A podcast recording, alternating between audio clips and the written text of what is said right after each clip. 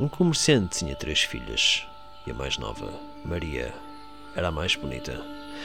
O comerciante deu a cada um, cada filha, um pote de manjericão e as proibiu de receber visitas.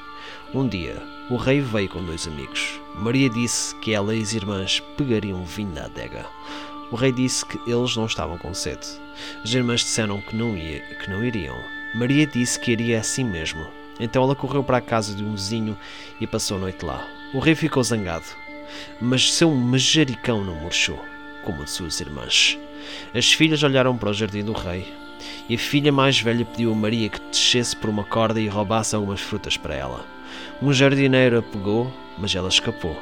No dia seguinte, a segunda filha pediu que ela roubasse uma cesta de frutas para ela, mas desta vez o rei a pegou. Ele a questionou, ela não negou nada, e ele disse a ela para segui-la até a casa. Embora ele se virasse para ter a certeza de que ela o seguia, ela conseguiu escapar. Ele adoeceu. Enquanto isso, suas duas irmãs se casaram com amigos do rei e tiveram filhos. Maria levou os bebés para mostrar ao rei.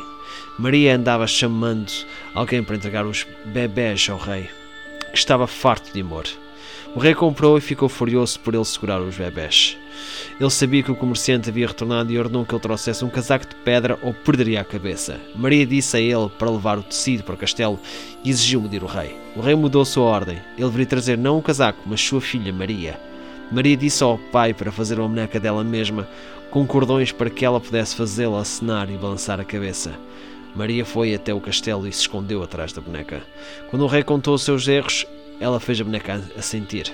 Porque ela estava zombando dele, ele cortou a cabeça da boneca. Sua cabeça caiu em direção a ele.